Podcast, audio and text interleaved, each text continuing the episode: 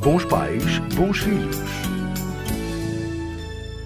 Educar os nossos filhos é um ato de amor. Mas hoje venho falar-vos sobre coragem.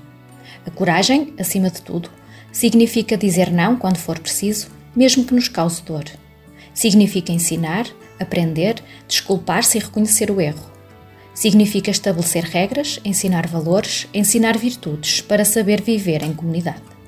A coragem é exigente Durante este processo, é importante termos ferramentas para lidar com situações que exigem o nosso posicionamento e consequente crescimento de todos os elementos da família.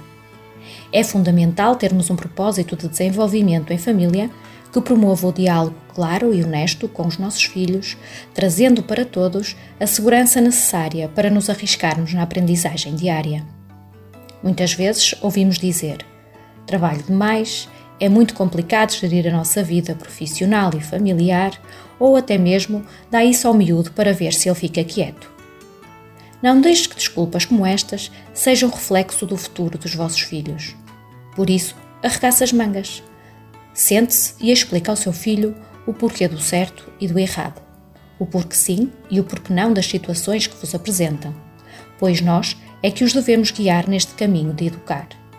A criança sente-se segura quando nós, pais, estabelecemos limites precisos de conduta e comportamentos. O limite tem a capacidade de colocar cada um no seu devido lugar, levando-nos a todos a pertencer de forma coesa à mesma família. É neste contexto que a coragem tem lugar. Saber lidar com a frustração, ser empático, ser gentil, ter amor pelo seu filho e por si, ser verdadeiro, compartilhar entre inúmeras outras virtudes, devem ser aprendidas com os pais. O motivo é simples. Conosco, o amor está sempre acima de tudo. E sem sombra de dúvidas, o exemplo é a melhor forma de ensinar. Não tenha medo de errar e nem de acertar. Tenha coragem. Eduque o seu filho e esta será a maior prova do seu amor. E ele irá agradecer-lhe para o resto da vida. Até à próxima semana e lembre-se: Onde há família, há amor.